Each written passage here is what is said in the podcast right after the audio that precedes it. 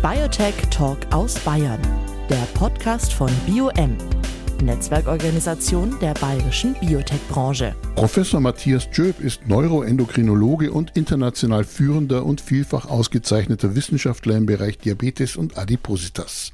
Als solcher hat er die zentralen Mechanismen der Gewichtsregulierung entschlüsselt und Medikamente entwickelt, die Übergewicht und dessen Folgen effektiver denn je behandeln bzw. vorbeugen können. Er ist zudem wissenschaftlicher Geschäftsführer von Helmholtz Munich, Vizepräsident der Helmholtz Gemeinschaft für den Forschungsbereich Gesundheit und Humboldt-Professor an der Technischen Universität München. Mit Professor Matthias Tschöp spreche ich jetzt über seine bahnbrechenden Forschungserfolge zum Verständnis von Hungergefühl und dessen Regulierung, seine Visionen und Ziele für Helmholtz Munich und seinen Blick auf aktuelle und künftige Forschungstrends im Bereich Gesundheit. Professor Dr. Matthias Tschöp. Jetzt im Gespräch mit Edmund Suchek. Grüß Gott und guten Tag, Professor Tschöp. Hallo, grüß Sie. Professor Tschöp, Sie sind Arzt, Forscher und Wissenschaftsmanager und wurden bereits mehrfach hochrangig ausgezeichnet. Gerade kürzlich mit dem mit 100.000 Euro dotierten Heinrich Wieland Preis. Sie sind wissenschaftlicher Geschäftsführer von Helmholtz Munich und seit Januar 2023 Vizepräsident der Helmholtz Gemeinschaft für den Forschungsbereich Gesundheit. Was bedeuten diese Ämter für Sie? Ich nehme an, erstmal viel Arbeit. Durchaus einiges an Arbeit, aber vor allem Verantwortung. Das bedeutet Verantwortung für die vielen Mitarbeitenden allein im äh, Gesundheitsforschungsbereich. Bei der Helmholtz-Gemeinschaft sind es bis zu 10.000 Wissenschaftlerinnen und, und Staff. Und ähm, gleichzeitig ist das eine riesige Chance. Wir haben hier das Glück, äh, dass wir über diese außeruniversitären Forschungsorganisationen richtig große Räder drehen können. Das heißt, Lösungen für die großen Herausforderungen unserer Zeit finden, gerade was Gesundheit anbelangt. Wir alle haben es gerade durch die Pandemie geschafft. Die nächsten Herausforderungen kommen bestimmt. Und da heißt es, ähm, die Mittel, die wir haben, so einsetzen, dass wir optimal Erfolge erzielen können, dass wir der nächsten Generation von Wissenschaftlerinnen und Wissenschaftlern die Möglichkeit geben, ihre Ideen umzusetzen und unsere Gesellschaft in der Zukunft noch gesünder älter werden zu lassen. Die Helmholtz-Gemeinschaft ist mit über 44.000 Mitarbeiterinnen und Mitarbeitern die größte Wissenschaftsorganisation Deutschlands und eine der größten weltweit. Was macht die Helmholtz-Gemeinschaft aus? Was ist das besondere Erfolgskonzept? Ja, ich glaube, sie ist tatsächlich die größte Forschungsorganisation Europas. Und äh, ein ganz wesentlicher Erfolgsfaktor, ein Alleinstellungsmerkmal ist diese gelebte Interdisziplinarität, zumindest in dieser Größenordnung. Also da kommen Physiker und Chemiker, Umweltforscherinnen und Medizinerinnen zusammen und ähm, widmen sich gemeinsam entscheidenden großen Themen, die einen langen Atem brauchen. Ähm, nicht ganz überraschend ist eins unserer Zukunftsthemen in der Helmholtz-Gemeinschaft die Forschung zum Klimawandel. Ähm, wie können wir dort ähm, diesen, diesen Wandel verlangsamen? Wie können wir mehr Resilienz entwickeln? Wie gehen wir auch im Hinblick auf die gesellschaftliche Gesundheit mit dieser Herausforderung um? Was können wir da für Lösungen entwickeln? Das äh, ist ganz oft dann ein Erfolg, wenn wir vorankommen, von interdisziplinärer Interaktion, dass wir Zentren übergreifend mit verschiedensten Ansätzen neue Ansätze entwickeln. Und ich glaube, dass das äh, an wenigen Orten in Europa so passiert wie in der Helmholtz-Gemeinschaft. Da sind wir wirklich sehr dankbar dafür.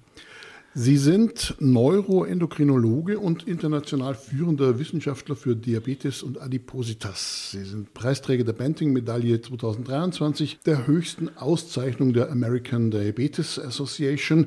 Mit dieser prestigeträchtigen Auszeichnung werden bedeutende langfristige Beiträge zum Verständnis, zur Behandlung oder zur Prävention von Diabetes gewürdigt. Sie sind nicht nur der erste deutsche Wissenschaftler, der diese Medaille erhält, sondern auch der aktuell jüngste Banting-Medaillenträger. Was bedeutet diese Auszeichnung für Sie? Das ist natürlich eine tolle Anerkennung ähm, für 30 Jahre Forschung, die auch zu dem einen oder anderen Durchbruch geführt hat. Es ist aber vor allem auch eine Auszeichnung für die Teams, die dahinter stehen. Denn über drei Jahrzehnte sind es buchstäblich Hunderte von Mitarbeitenden und, und Kollegen und Kooperationspartnern im Team, die ähm, mit dabei waren und das überhaupt möglich gemacht haben, dass wir tatsächlich neue Medikamentenklassen finden äh, konnten, die, die, die, die Welt äh, verändert haben. Ähm, es ist auch mal ein Signal an die nächste Generation, äh, diese solche Auszeichnungen. Es ist ein Signal an die Öffentlichkeit, die dann so ein bisschen mehr erfährt davon, äh, was Wissenschaft erreichen kann. Und das ist mir sehr wichtig. Ich glaube, wir sind nicht gut genug in der Wissenschaftskommunikation, weil wir so sehr machen in unserem Elfenbeinturm sitzen. Und wenn dann mal solche, solche schönen Dinge passieren, dann gibt es auch immer mal wieder Kommunikation nach außen und die Gelegenheit zu berichten, was denn da die Herausforderungen waren, wie man sie lösen konnte. Und hoffentlich begeistern wir damit junge Menschen, die diesen, diesen Weg vielleicht auch einschlagen möchten. Das heißt, Sie bleiben als Chef dann immer noch sehr bescheiden, sagen, nicht ich alleine bin der das Zugpferd? Naja, ob es viel mit Bescheidenheit zu tun hat, aber es ist einfach eine Realität, dass man alleine überhaupt nichts erreicht. Gerade heute, ich habe es gerade erwähnt, die Interdisziplinarität diese großen Projekte, die erfordern so viel Man- und Woman-Power, dass man die Technologie richtig einsetzt, dass man an die entsprechenden klinischen Daten kommt, dass man die Modelle äh, alle ordentlich entwickelt, dass man das alles validiert und reproduziert. Das muss ja auch stimmen. Wir wollen ja nicht Eintagsfliegen generieren. Also das, it, it takes a village, sagt man im, im Englischen und das ist tatsächlich so. Um noch ein bisschen tiefer in Ihre Forschung einzusteigen. In Europa sind rund 60 Prozent aller Erwachsenen und nahezu jedes dritte Kind übergewichtig oder sogar adipös. Diese Menschen leiden in der Folge häufig an Diabetes, schweren Herz-Kreislauf-Erkrankungen und vielen anderen Komplikationen. Sie haben entscheidende Signalwege der Kommunikation zwischen Darm und Gehirn erkannt und so die zentralen Mechanismen der Gewichtsregulierung entschlüsselt. Und so haben sie Wirkstoffe wie den GIP-GLP-1-Rezeptor-Agonisten Tirzepatit entwickelt zur Prävention und Behandlung von Übergewicht und den beschriebenen Folgen. Landläufig bekannt als Abnehmpille sind diese Medikamente ein wahrer medizinischer Durchbruch. Können Sie uns näher den Weg hierhin und den Mechanismus dahinter erklären? Wie wirkt Tirzepatit? Terzapatit ist ein Repräsentant dieser neuen Wirkstoffklassen, die, die, die wir entdeckt haben, die jetzt von der Pharmaindustrie modifiziert und weiterentwickelt ähm, in, die, in die Klinik gebracht wurden. Und Terzapatit ist schon äh, zugelassen für die Behandlung von Typ-2-Diabetes. Man erwartet, dass die Zunehmung, die Zulassung für, für ähm, Adipositas bald kommt ähm, das ist tatsächlich eine drei Jahrzehnte andauernde Geschichte, die, diese Entwicklung äh, hin zu diesen, diesen Wirkstoffklassen. Wir haben begonnen damals, ähm, Anfang der 90er Jahre, mit ähm, einer Entdeckung, die aus Amerika kam, der Entdeckung des Sättigungshormons Leptin. Und das hat zum ersten Mal gezeigt, ja, es gibt Moleküle, die unser Körpergewicht regulieren und einstellen. Bis dahin dachte man, naja, das hat sowas mit Verhalten und Disziplin zu tun, was man so denkt. Ähm, das ist eben nicht so. Es ist eine genetische Erkrankung, die Adipositas, und es gibt Moleküle, die unsere Sättigung regulieren, Appetit, wie viele Kalorien wir verbrennen, und Leptin gehörte dazu. Das war aber leider nicht das Ende der Geschichte. Leptin alleine hat nicht wirklich viel bewirkt als, als medikamentöser Ansatz. Wir haben dann ähm, das Hungerhormon Grelin äh, identifiziert und, und gesehen, dass es aus dem Magen ein Signal eben gibt, das auch wie Leptin im Gehirn wirkt, um Sättigung und, und Hunger zu regulieren. Auch das war noch nicht der Durchbruch, der wirklich zu Medikamenten geführt hat. Es war dann unsere Strategie, dass wir mehrere Signalwege gleichzeitig ansteuern müssen. Am besten mit einem Einzelmolekül, einem so eine Art Superhormon, das diesen Durchbruch dann ähm, gebracht hat. Und Terzepatit äh, ist ein, eine Version davon, die GIP und GLP vereint. Inzwischen gibt es dreifach Versionen, GIP, GLP und Glucagon. Und dadurch ist es tatsächlich möglich, offenbar 20, 30 Prozent des Körpergewichts bei Übergewicht, massivem Übergewicht abzuschmelzen.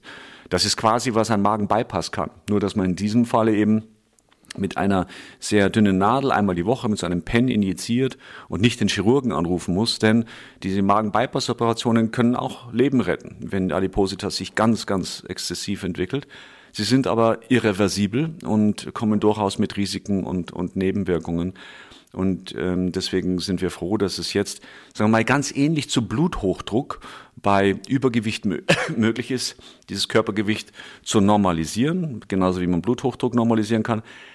Das ist immer noch nicht das Ende der Erkrankung, denn ähm, wir heilen nichts. Wir stellen nur ein, können aber dadurch vielleicht in der Zukunft Typ 2 Diabetes verhindern. Und das ist schon mal ein wirklicher Schritt nach vorne. Tirzepatit ebenso wie das ähnliche Semaglutid werden von großen Pharmafirmen wie Lilly und Novo Nordisk hergestellt und vertrieben. Braucht es immer Marktriesen hierfür? Anders gefragt, warum schafft so etwas nicht ein innovatives Startup?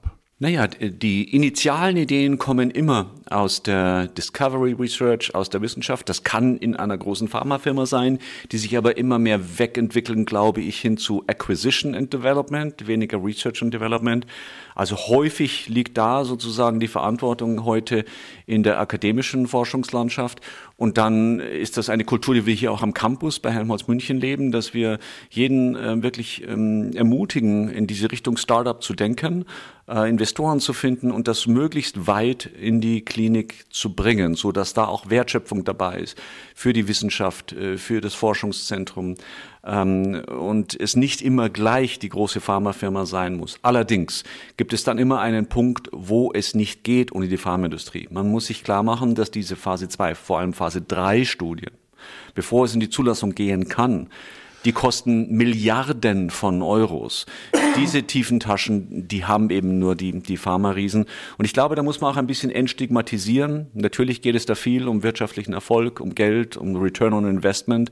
Aber ähm, da passiert sehr, sehr viel hochklassige Arbeit in der Entwicklung dieser Medikamente. Da ist viel Idealismus auch dabei bei den Kolleginnen und Kollegen in der, in der Pharmaindustrie. Und ähm, viele der Medikamente, die wir heute haben, die, die äh, Leben retten täglich, die hätten wir einfach nicht, ohne dass da auch diese, diese großen Pharmafirmen sich massiv äh, in, in, ins Risiko gegangen wären. Mittlerweile nutzen nicht nur kranke Menschen die Abnehmspritze. Eignet sich das Medikament auch für Gesunde, um Gewicht zu reduzieren? Naja, so einen, einen gewissen Abuse kann man nie ganz äh, verhindern. Es ist ja Gott sei Dank so, dass das Medikamente sind, die rezeptpflichtig sind. Die müssen von Ärztinnen und Ärzten verschrieben werden. Ähm, wir alle lesen aber, dass da die, die Hollywood-Stars, die Elon Musks sich, sich schon angefangen haben zu bedienen und zum Teil kann man das dann auch gleich sehen, was das für Erfolge bringt. Das ist natürlich nicht die Idee, das ist nicht, wofür diese Medikamente entwickelt wurden und gebraucht äh, werden. Interessanterweise scheint es so zu sein, dass gerade die dualen und die, die Triple-Agonisten besonders gut wirken, wenn das Übergewicht sehr, sehr hoch ist. Also bei der massiven Adipositas mit Diabetes, da wo man es wirklich braucht, um Leben zu retten, da wirken die am besten. Die wirken umso schlechter, je weniger Körperfettmasse erhöht ist. Ähm, aber natürlich kann man nicht ganz ausschließen, dass auch die eine oder der andere, die äh, einfach ein paar Pfund für die Strandfigur noch loswerden wollen, äh, an diese Medikamente kommen und, und diese dann ähm, nützen. Das ist momentan keine gute Idee, weil es eben so viele Patientinnen und Patienten gibt, die das dringend brauchen, die dann vielleicht nicht Zugang haben, weil die Medikamente eben da äh, in, die, in die falschen Kanäle geraten. Ähm, Gott sei Dank ist es so, dass wohl die Nebenwirkungen relativ milde sind, ähm, etwas Übelkeit, ähm, manchmal Erbrechen. Gibt ganz seltene Nebenwirkungen, aber insgesamt zumindest sind diese Medikamente wohl relativ sicher. Also Sie befürchten jetzt nicht, dass es ein Lifestyle-Produkt wird? Naja, diese Befürchtung ist schon da. Ne? Man muss auch ähm, im Auge behalten, was diese Medikamente kosten. Die sind sehr teuer. Für die reine Behandlung der Adipositas äh, wird zumindest in Deutschland äh, da wahrscheinlich nicht er erstattet werden. Für die Behandlung von Diabetes äh, dann, dann, dann schon. Ähm, es ist nicht ganz auszuschließen, dass diejenigen, die sich das leisten können, sich da äh, das verschreiben lassen für, mit, für die falschen Ziele. Ähm, das, da braucht es dann die Politik, da braucht es, ähm, glaube ich, auch die Pharmaindustrie, die man sensibilisieren muss. Da braucht es die Kolleginnen und Kollegen in den ärztlichen Praxen, die da verantwortungsvoll handeln. 100 Prozent kann man äh, das, das, das nie verhindern, dass das auch ein Lifestyle-Produkt wird. Diese Medikamente ersetzen also nicht die gesunde Ernährung, Bewegung und ausreichend Schlaf. Bei Ihrem vermutlichen Arbeitspensum, wie Schaffen Sie es, ausreichend zu schlafen, sich genug zu bewegen, gut zu ernähren? Ja, es ist wie bei uns allen ein, ein täglicher Kampf, ähm, ähm, da bestimmte äh, Privatsphäre auch noch zu schützen und, und genug Zeit äh, für Regeneration ähm, übrig zu behalten. Ähm, es kommt dazu, dass man, äh, wenn man im Wissenschaftsmanagement arbeitet, wenn man nicht aufpasst, jeden Abend fast ein Business-Dinner hat, meistens mit Weinbegleitung. Das hört sich schön an, ist aber durchaus auch ähm, eine Herausforderung, denn auch, auch wir äh, sind nicht immun gegen die zusätzlichen Pfunde, die sich dann ansammeln oder die, die Stoffwechselstörungen oder den verminderten Schlaf. Man, man, man wird nicht jünger, aber ich, das ist ganz heilsam, dass wenn man über diese Dinge spricht, ähm, gerade auch hier in so einem schönen Podcast, man das selber auch spürt und, und weiß, was das für ein Kampf ist. Man muss sich nur vorstellen, dieser Kampf ist für diejenigen, die genetisch äh, nochmal eine größere Herausforderung haben, wo die Sättigung nicht funktioniert, wo die Kalorienverbrennung nicht funktioniert, was das für ein Kampf ist. Und ich glaube, wir müssen alle aufpassen, dass wir nicht in diese Falle geraten, in, in der wir früher alle gesteckt sind als Gesellschaft, dass wir gesagt haben, Mensch, der oder die, die müssen sich mal zusammenreißen, die sollen einfach mal weniger essen und mehr, mehr aufs Laufband und dann, dann wird's schon. Das ist Quatsch. Ähm, das ist ähm, keine Leistung unseres Charakters, unserer Disziplin, wenn wir weniger wiegen.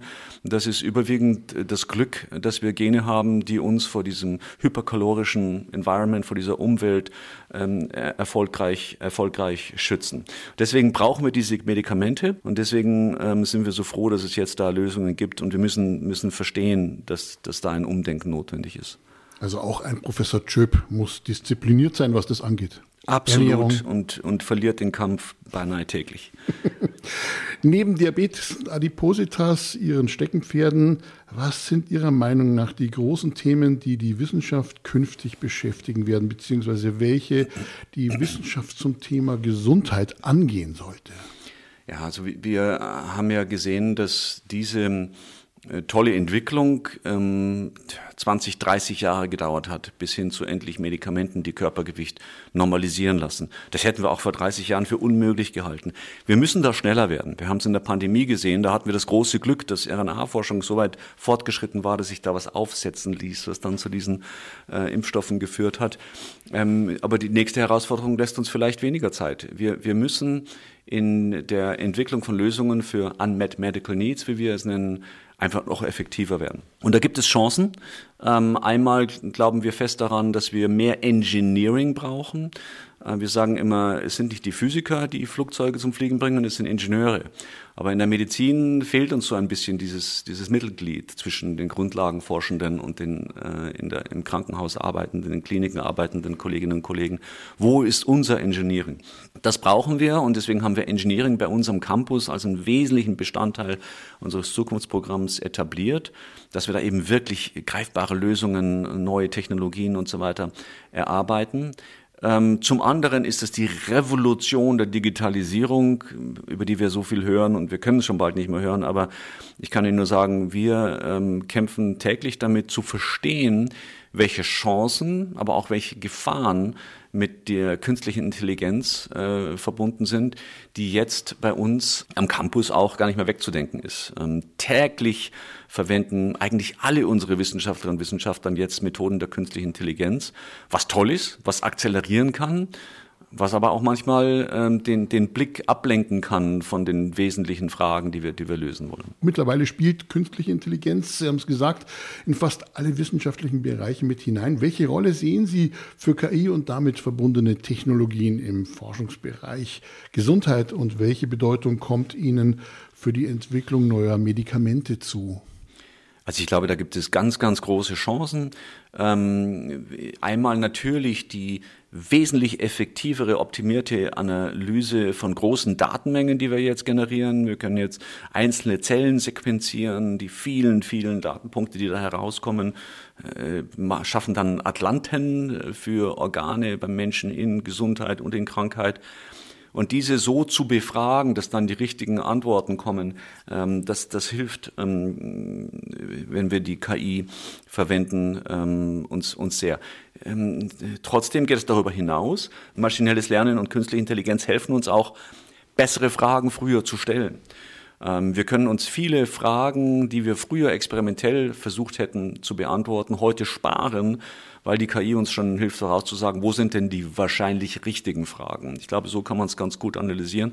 Und die KI hilft natürlich auch in der Gesundheitsversorgung unseren Kolleginnen und Kollegen an der Universitätsklinik, in der Universitätsmedizin jetzt schon einmal da die Diagnostik besser zu betreiben, Therapie äh, noch, noch, äh, noch effektiver aufzusetzen, vielleicht auch sogar beim, beim Schreiben des Arztbriefes, äh, so dass die Ärzte wieder mehr Zeit für Patienten haben.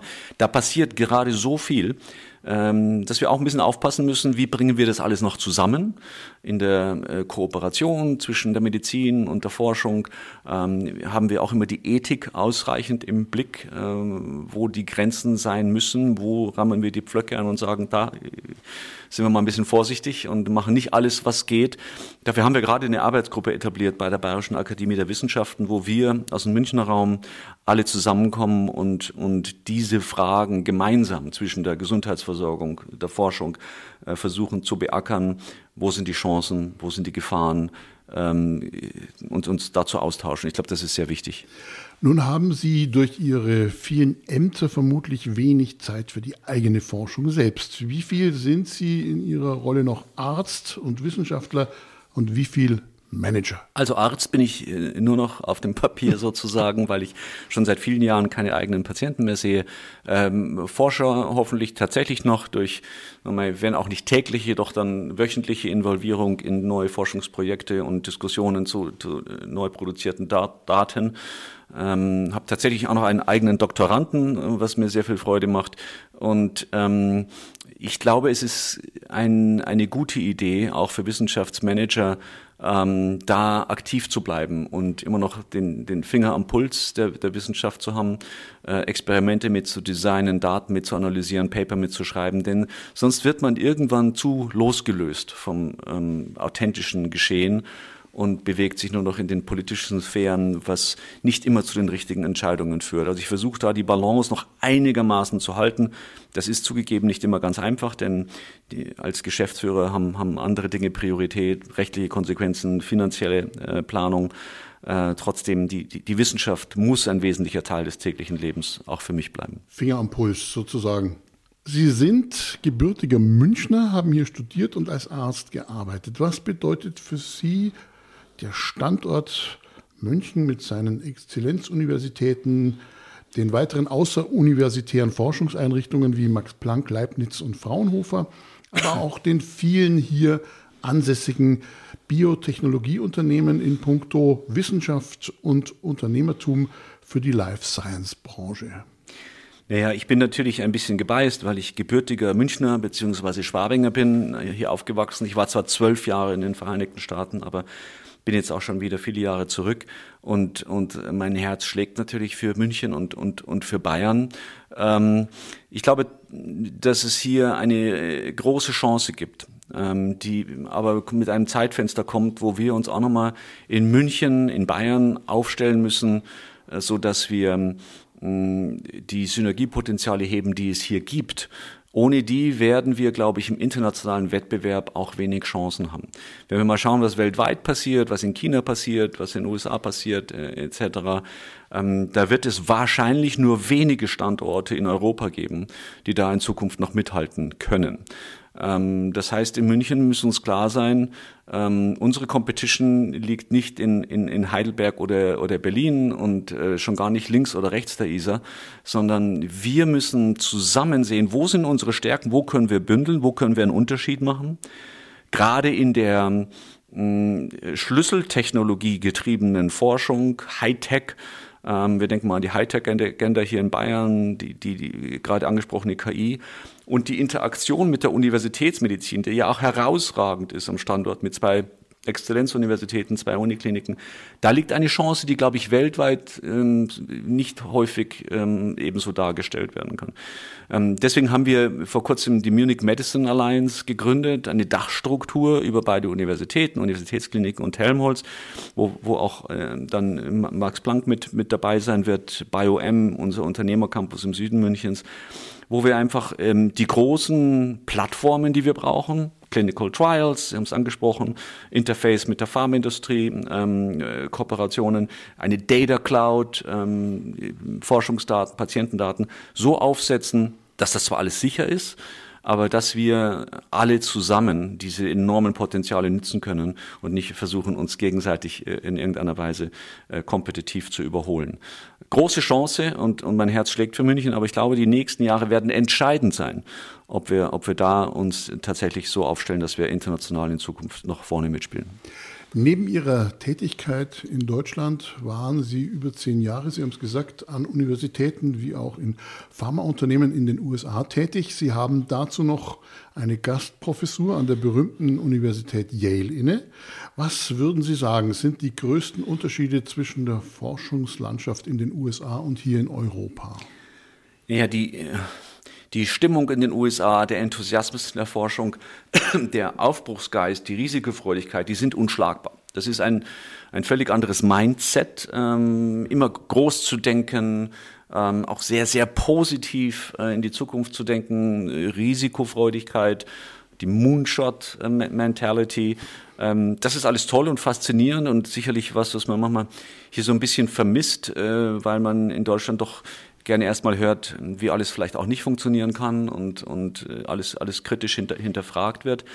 Hm, trotzdem glaube ich, ähm, gibt es in, den, in dem Vergleich der Kulturen auch große Vorteile hier.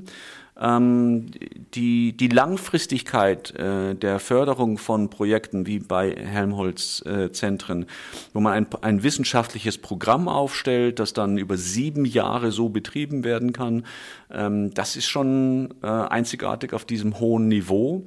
Ähm, zusätzlich dann die Möglichkeit der engen Interaktion mit der Universitätsmedizin. In den USA äh, war zwar sehr, sehr viel Dynamik da, aber auch immer sehr viel ähm, Risiko, dass man Fördergelder verliert. Also da musste man laufend neue Anträge schreiben und dadurch wurde das Ganze sehr inkrementell, sehr, sehr aufwendig, immer wieder sozusagen das nächste Experiment finanzieren zu müssen. Und wenn es nicht klappt, ja, dann ist das Projekt auch tot. Das hilft nicht, wenn man wirklich große Fragen langfristig bearbeiten will. Ist man gezwungen, so kleine Erfolge zu dokumentieren, zu kommunizieren, auch ein bisschen groß zu reden. Und ich glaube, für die für die Solidität der Forschungsergebnisse, für die Belastbarkeit, für die Langfristigkeit sind wir hier sehr gut aufgestellt. Natürlich haben wir hier auf der anderen Seite eine große Herausforderung mit der enormen Bürokratie. Die äh, von, wir sprechen alle drüber, wie wir die abbauen wollen und jedes Mal habe ich das Gefühl, wir machen ein neues Gremium auf, um das auch noch äh, mit zu besprechen und dann wird es wieder mehr Bürokratie. Das Berichtswesen, das hält uns unglaublich auf. Das macht auch, glaube ich, ähm, unsere Fördereffektivität sehr ineffizient. Ähm, da können wir besser werden. Zusammengefasst, was haben Sie damals mit hierher genommen und etabliert und was können wir hier in Europa vielleicht sogar besser? Also ähm, mitzubringen versucht haben wir auf jeden Fall den, den, den Schwung, eine Aufbruchsstimmung, Bestimmung. Äh, unser Pioneer Campus, den wir hier gegründet haben, der soll das ein bisschen widerspiegeln und ich glaube, das hat auch funktioniert. Da gibt es ganz tolle international rekrutierte Gruppen, die diesen, diesen Pioniergeist, einfach wie man den in den Vereinigten Staaten häufig erlebt, auch, auch hier ähm, versuchen zu leben. Ähm, die unternehmerische Ausrichtung oder zumindest die Möglichkeit, sich auch unternehmerisch auszurichten im Akademischen, die äh, wurde mitgebracht. Und ich glaube, das ist auch, wohin hier die äh, Entwicklung so ein bisschen gehen muss. Wir brauchen zusätzlichen Revenue, indem wir selber auch unsere Forschungsergebnisse patentieren, Wertschöpfung mitleisten und dann auch wieder Gelder zurückfließen in unsere Forschung, wir uns nicht nur auf Steuergelder verlassen. Deswegen gibt es auch einen sogenannten Incubator jetzt in unserem neuen Pioneer Campus, wo wir so eine Entrepreneur in Residence Situation haben, wo unternehmerische äh, Aktivitäten parallel laufen mit ak akademischen äh, Aktivitäten. Ähm, wo wir hier wirklich gut sind, ich habe es schon äh, erwähnt, ist die langfristige Förderung, die langfristige Fokussierung auf große Projekte. Ähm, so dass wir nicht äh, immer nur das nächste kurzfristige Ziel vor Augen haben, sondern wirklich ähm, äh, große Räder drehen. Und das hat zu Erfolgen geführt, wie bei uns in der Typ 1 äh, hier am Campus, wo Annette Ziegler auch über Jahrzehnte das Ziel verfolgt hat, eine äh, frühe zuverlässige Diagnostik zu etablieren, die es jetzt gibt. Wir können jetzt bei jedem Neugeborenen voraussagen, wird dieses Kind Typ 1 Diabetes haben oder nicht. Das wäre nicht möglich gewesen ohne eine jahrzehntelange äh, Förderung und, und einen Fokus auf, auf, auf diese Forschung. Und da ist Deutschland, ähm, da ist München in dem Fall weltweit führend aufgrund der, der Vorteile, die es hier gibt. Bleiben wir kurz beim Thema internationale Forschung. Sie haben es schon ein bisschen ausgeführt. Helmholtz unterstützt gerade mit seinem Pioneer Campus äh, junge Nachwuchstalente und Startups. Sie wollen damit die international vernetzte Spitzenforschung hierzulande vorantreiben. Was bieten Sie diesen jungen Forscherinnen und Forschern genau? Naja, zum einen bieten wir ihnen, glaube ich, wirklich ein, eine attraktive Umwelt hier am, am, am Zentrum, wo sie einerseits die, die Freiheit haben, die sie brauchen, wir haben zwar ein Forschungsprogramm, wo wir sagen, ja, das sind die wesentlichen Fragen, für die wir Lösungen brauchen, aber es wird nicht gemicromanaged. Wir können ja nicht die kreativsten Köpfe der Welt zu uns holen und ihnen dann vorschreiben, welches Experiment sie machen. Ähm, da passiert dann viel aber über Kooperation, über Interaktion mit den existierenden großen Instituten am, am Campus. Und ähm, ich glaube sehr daran, dass ähm, Wissenschaft bottom-up funktioniert, nicht top-down. Wir können Angebote schaffen, äh, wir können ähm, Kommunikation etablieren, so dass ähm, sich dann äh, Interaktionen, interdisziplinäre Kooperationen ergeben. Aber wir, wir können und, und wollen nicht vorschreiben, was denn die Lösungen sind, die sie finden. Und deswegen mh, sind, wenn man ehrlich ist, die größten Erfolge auch immer welche, die man nicht hat, nicht hat kommen sehen, die aus dieser Freiheit heraus entstehen. Wenn dann aber mal was gefunden wird, dann sind wir natürlich da und sagen, Mensch, wie, wie können wir das fördern, wie können wir es beschleunigen? Äh, brauchen wir Kontakt zu Investoren für eine Startup-Company? Äh, brauchen wir Kontakt zur Klinik für Patientenpopulationen, äh, wo man noch mehr lernen kann, wie, wie man diese Lösung wirklich wirksam in die Gesellschaft bringt? Wie können wir die äh, Politik sensibilisieren für diese Entwicklungen, die vielleicht gerade am, am Campus passieren? Ähm, gibt es internationale äh, Brücken, die wir bauen können? Ähm, dann, dann sind wir da. Aber ich finde es ganz wichtig, dass hm, trotz der Angebote, die wir schaffen, trotz der großen Fragen, die wir immer wieder äh, signalisieren, dass, dass wir die beantworten wollen, wir dann den, den Talenten die Freiheit geben, die Lösungen da zu finden, wo sie sie äh, vermuten. Sie haben ja auch selbst bereits gegründet. Was ist Ihr persönlicher Tipp für all die, die im biotechnologischen, medizinischen Bereich gründen wollen?